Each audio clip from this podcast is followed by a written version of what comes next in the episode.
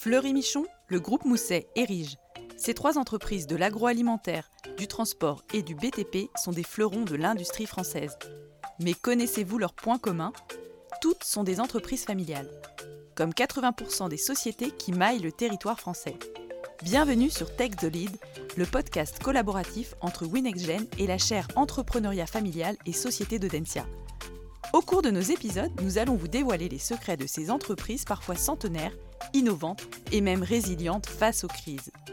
Tout au long de cette série, nous irons à la rencontre d'experts et dirigeants d'entreprises familiales en pleine croissance pour comprendre les défis qu'ils rencontrent comme la préservation de l'emploi, la transition écologique ou encore la meilleure prise en compte des parties prenantes. Ces épisodes ont été conçus et développés pour vous et nous vous souhaitons une belle écoute. Bonjour Nathalie, bienvenue sur le podcast Take Lead. Je suis ravie de te recevoir aujourd'hui. On va parler ensemble de gouvernance cognitive, un sujet que tu connais bien, que tu maîtrises bien. Alors je t'avoue que moi quand tu m'en as parlé, j'ai au départ j'ai pas forcément tout compris, euh, mais en creusant le sujet, euh, j'ai vu euh, à quel point ça pouvait être un outil puissant dans l'accompagnement des dirigeants. Et avant de commencer, est-ce qu'il te serait possible de te présenter en quelques mots nous dire quel a été ton parcours et ce qui t'a amené à passer du monde de l'orthophonie à celui de l'accompagnement d'entreprise? Euh, d'accord, bonjour Caroline, merci beaucoup de me recevoir euh, sur ce podcast. Alors, euh, je m'appelle Nathalie Chappet, j'ai 49 ans, je suis mère de trois enfants, ça c'est toujours important dans ma bio.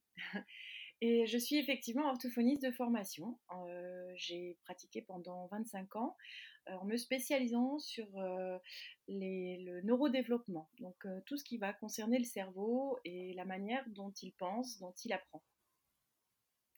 Et puis en, en 2016, j'ai été amenée à fonder ma première start-up dans un livre, en fabriquant un livre numérique euh, qui intègre euh, l'intelligence artificielle euh, de l'orthophoniste au sein du livre.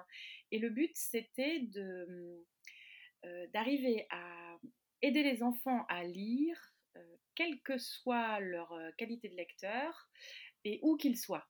Parce qu'ils arrivaient à lire dans mon bureau d'orthophoniste et quand ils passaient la porte, ben, ils n'y arrivaient plus. Donc comment est-ce qu'ils pouvaient emmener leur orthophoniste sous le bras, en gros? C'était ça l'idée. Et je me suis retrouvée plongée dans le monde de l'entreprise euh, parce que j'y connaissais rien du tout, du tout. C'était vraiment un plongeon dans l'inconnu, euh, le, grand saut, comme on dit. Euh, et, en termes d'apprentissage, bah, je me suis retrouvée à manipuler mon cerveau dans tous les sens pour réussir à, comprendre ce qui m'arrivait, en fait, hein, je crois. voilà, et tous les enjeux, toute la connaissance qu'il fallait intégrer en, en moins de deux.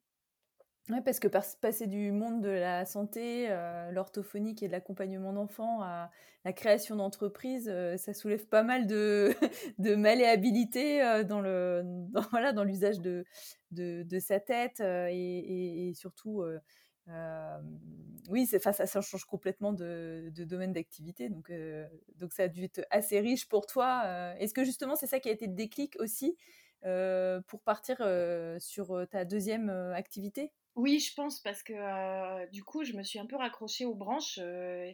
quand on est président de sa société, on a évidemment tellement de sujets à traiter en même temps et j'en connaissais vraiment aucun parce que je suis issue d'une famille plutôt dans le secteur de la santé. Donc l'entreprise, c'était vraiment quelque chose de très très loin de moi. Donc il fallait apprendre, il fallait apprendre très vite. Et, je me suis retrouvée une quantité de fois face à des interlocuteurs qui me donnaient des réponses et, j'avais beau essayer de les mettre dans les cases, euh, identifiées pour, euh, pour euh, comprendre ce que je devais penser, ça rentrait pas. Alors je reposais la question et puis on me répondait quelque chose peu ou prou similaire et c'était toujours pas possible. Je disais mais c'est pas ça que je te demande en fait, je te demande le but là. Je suis pas en train de te demander si par quel moyen je dois y arriver et, voilà, c'était c'était des quelquefois des conversations de sourds.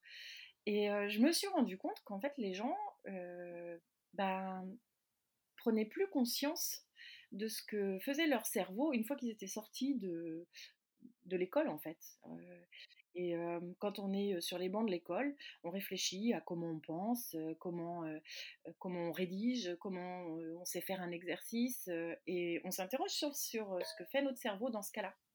Et puis après, une fois qu'on est sorti des bancs de l'école, bah, plus du tout. Et je ne sais pas si tu sais, Caroline, mais on dit qu'on prend à peu près 35 000 décisions par jour. Ce qui est énorme. Ce qui est énorme. et que surtout, le chiffre incroyable, c'est que 4% d'entre elles sont conscientes. D'accord, ah oui, donc c'est notre inconscient qui nous dirige. Exactement. Euh, donc la plupart de, de, ces décisions sont complètement automatisées. Euh, elles sont ou basées sur l'instinct, basées sur les connaissances acquises, et puis aussi sur nos émotions, sur ce qu'on a appris, les croyances, etc. Donc finalement, cet outil qui, te sert à prendre les décisions, bah, c'est ton cerveau. Et je gage que dans l'entreprise, nous avons beaucoup de décisions à prendre sans connaître l'outil avec lequel on les prend. Ouais, mais justement, c'est ce que j'allais te demander, c'est qu'est-ce qui t'a en fait aussi amené à te dire, à, passer du. Alors j'ai bien compris, hein, tu as été orthophoniste, tu as créé cet outil en te préoccupant peut-être plus de tes petits patients que des chefs d'entreprise à l'origine, mais qu'est-ce qui t'a amené à faire ce glissement de l'entreprise que tu avais créée sur l'intelligence artificielle, l'accès à la lecture, à l'accompagnement des chefs d'entreprise sur ce sujet de gouvernance cognitive? Bah, en fait, été accompagnée moi-même en tant que chef d'entreprise par François No, qui est devenu le cofondateur de Wix avec moi et qui, à l'issue d'une des conférences que j'anime sur l'accessibilité en communication, vient me voir et puis me dit mais Nathalie, moi qui suis dyslexique là, je t'entends raconter ce que tu peux faire avec les cerveaux en communication. Euh, est-ce que tu crois qu'il euh, y a moyen d'utiliser ces connaissances-là euh, au titre de la personne morale? Et puis il continue en me disant, tu sais, 96% des dirigeants, d'après une étude Price, déclarent qu'ils ont du mal à identifier les freins qui s'opposent à la réalisation de leur stratégie. Et donc, je lui réponds du tac au tac, bah, c'est normal, ils ont un cerveau, puis ils ne s'y intéressent pas. Et voilà, c'est parti comme ça en fait. Et, euh, donc, euh, Wix part de ce postulat euh, que l'entreprise a un cerveau. Mmh. Et, donc c'est ça qui vous a permis de mettre en fait votre, vous réunir vos deux expertises pour créer cette méthode d'accompagnement oui, c'est plutôt innovante. C'est ça. François a 30 ans d'expérience en tant que chef d'entreprise et, et, notamment PME familiale. Et, donc, c'est à travers les discussions autour de cette gestion d'entreprise, de cette gouvernance d'entreprise dont il a eu l'expérience, qu'on a pu mettre en corrélation ce qui peut se passer dans le cerveau dans les différentes étapes de nos prises de décision, de, de, nos communications internes, mais aussi externes, de la manière dont on construit le projet entre associés. voilà, toute, tout, ce qui va concerner euh, la gouvernance d'entreprise et on l'analyse du côté de ce qui se passe dans le cerveau, de son fonctionnement, mais aussi de son dysfonctionnement et euh, comment quel impact ça a sur, la prise de décision. Mmh. Oui, parce que tu disais que une de vos convictions, c'était que euh, mieux décider pour un entrepreneuriat plus efficient peut soutenir le développement des entreprises et confirmer leur pérennité. Ah bah, on en est convaincu, c'est que finalement, quand on, s'intéresse à cet outil cerveau, on revient à la base de la rigueur, de la transparence, de mieux communiquer les uns les autres. et donc, on, utilise notamment les outils d'intelligence collective pour arriver à, construire un projet où on va mettre tout le monde dans la même dynamique. C'est comme si tu considérais que l'entreprise était un corps humain et qu'il fallait que les organes communiquent avec le cerveau. Voilà, c'est pas, pas séparé quoi. Donc les organes de gouvernance, comment est-ce qu'on fait pour qu'elles communiquent au mieux avec les organes d'exécution qui vont mettre l'entreprise en mouvement? Mmh. Donc ce que tu disais, c'était que donc dans ces cas-là, en fait, vous traitiez les sujets d'entre, enfin quand vous traitez les sujets d'entreprise, vous analysiez les problématiques du point de vue du cerveau, c'est-à-dire que vous regardez ce qui se passe sur le capital, les connaissances de l'entreprise, les prises de décision, la gestion des connaissances et comment tout ça communique euh, entre eux. Oui, absolument. On a un acronyme, on parle de GPS. Et GPS pour animer le capital connaissance. le G, c'est pour gestion, le P pour partage, et puis le S pour sécurisation de la connaissance. Et mmh. en fait, on part du principe que à la création d'une entreprise, il existe en premier lieu, avant l'apport de, capitaux financiers, un apport cognitif, c'est-à-dire un savoir-faire avec une idée d'un produit qui va aller rencontrer son marché. Cet apport cognitif constitue le premier capital de l'entreprise, le capital connaissance. Et puis ensuite, on va construire son entreprise, la structurer, l'organiser, identifier les flux et générer du coup les capitaux qu'on connaît, de capitaux matériels, immatériels et environnementaux qui aujourd'hui sont bien identifiés. Mais finalement, le capital connaissance, on l'oublie un peu. Il est à la base pourtant de, de la fondation d'entreprise. Il est important aussi dans la transmission des, des entreprises au moment de la passation de pouvoir. on parle toujours de pouvoir, mais moins du savoir finalement. Oui, c'est ça. On s'occupe beaucoup du pouvoir et moins du savoir. Alors que c'est mmh. essentiel. Parce que c'est, euh, ça va être le ciment, ça va être la culture, ça va être l'ADN de l'entreprise. Et dans, la, dans, les grandes phases euh, euh, de vie d'une entreprise que peuvent être effectivement les, la phase de transmission, de cession, ou bien des phases de croissance qui font que elle va pluguer, l'entreprise va pluguer d'autres, par croissance externe par exemple, d'autres, d'autres unités, d'autres organes, il faut que on fasse tout tenir. Donc il faut retourner à la base du système et la base c'est l'apport cognitif. Comment est-ce qu'on va fonctionner? Comment est-ce que les cerveaux vont créer leur homéostasie? Ça marche. Et alors, si on, si on vient sur des cas, on va dire, un peu plus pratiques, euh, quelles sont les difficultés principalement rencontrées par un chef d'entreprise que la gouvernance cognitive peut permettre de, résoudre? Alors les problématiques qu'on peut rencontrer euh, euh, chez nos clients, ça va être par exemple au niveau des associés, partners, des, conflits.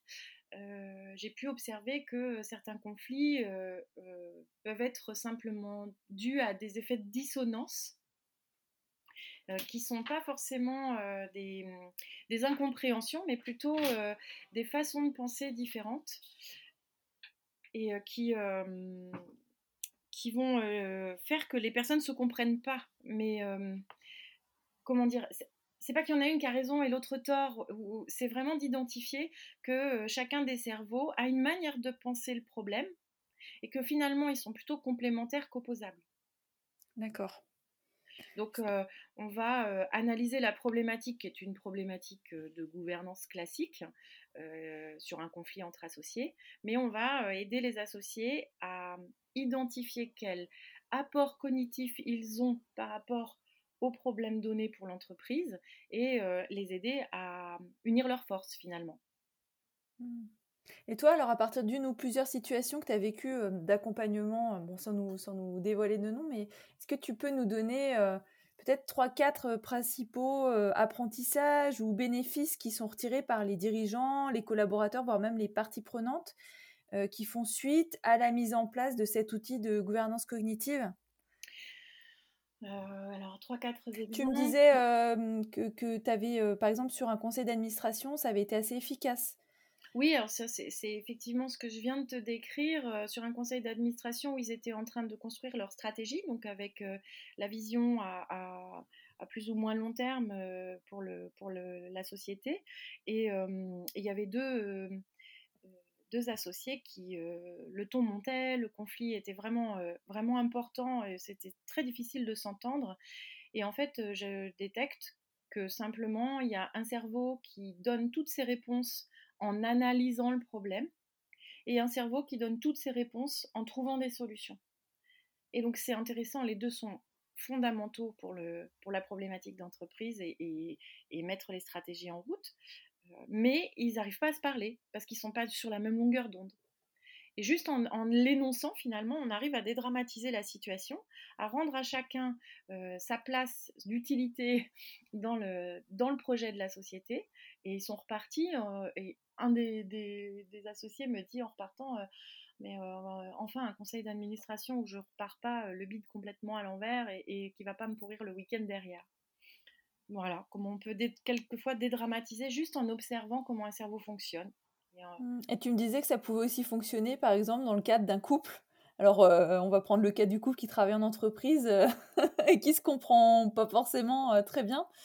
Oui, ça c'est sûr que là, on rentre dans la complexité, une complexité un peu plus importante, puisque les émotions vont, jouer encore plus un rôle. Les enjeux, quelquefois, sont emmêlés entre comment on appartient à l'entreprise et comment on appartient à sa famille, là c'est sûr qu'on fait face à ce que nous on appelle la fusion des dirigeants avec leur société euh, mm, et, qu'on va les aider à démêler les chevaux de, des problématiques qui sont à la personne morale, des problématiques qui sont de l'ordre de leur cerveau et des problématiques qui appartiennent à la famille, au couple.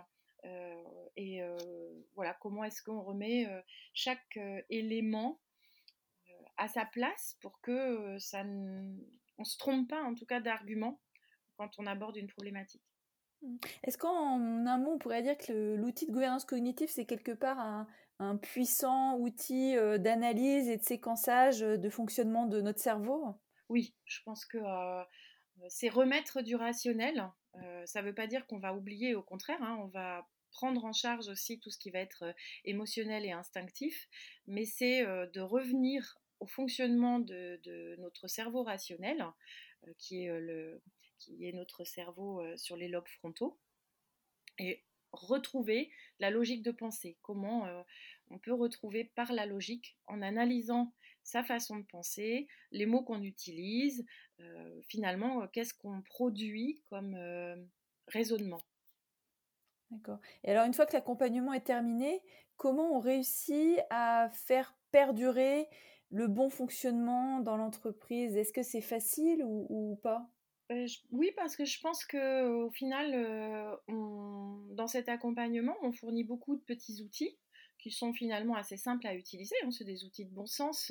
On a tous un cerveau et on l'utilise tous à la manière de Monsieur Jourdain. Mais là, on met en conscience une manière de fonctionner. Et donc, on, on, outille la prise de décision, on outille la manière de conduire la communication en réunion, outil, euh, et donc finalement les dirigeants gagnent en autonomie, en tout cas c'est ce qu'ils nous rendent. Et euh, effectivement, beaucoup d'entre eux nous ont dit que c'était des outils qu'ils utilisaient même en dehors de l'entreprise, à la maison par exemple. Bah, tout bonnement parce qu'on a un cerveau et on n'en a qu'un seul et qu'on l'emmène, qu'on soit dans l'entreprise ou à la maison. Ah oui, donc ça peut même servir dans la, dans la vie de tous les jours. Absolument. Et alors, est-ce que tu aurais des recommandations justement de lecture pour des personnes qui veulent euh, poursuivre le podcast voilà, par un approfondissement autour du cerveau, autour de la gouvernance cognitive? Écoute, j'ai pas glané particulièrement de titres, mais il y a foison aujourd'hui d'articles sur le web autour des neurosciences et de la manière dont le cerveau procède pour apprendre, par exemple, ou comment est-ce qu'il fait pour garder son attention, ou donc il y a plein de, petites façons de faire à droite et à gauche, mais mais, mais ça irait beaucoup plus vite si je l'expliquais en vis-à-vis. bon, alors on a compris, le mieux c'est que si nos auditeurs veulent en savoir plus sur la gouvernance cognitive, qu'ils n'hésitent pas à, te contacter via, via ton profil LinkedIn sur les réseaux sociaux. Avec grand plaisir. Bah, écoute, merci beaucoup Nathalie. Merci beaucoup Caroline. À bientôt. À bientôt. Vous avez apprécié ce podcast? N'hésitez pas à laisser vos commentaires ou à partager sur les réseaux sociaux.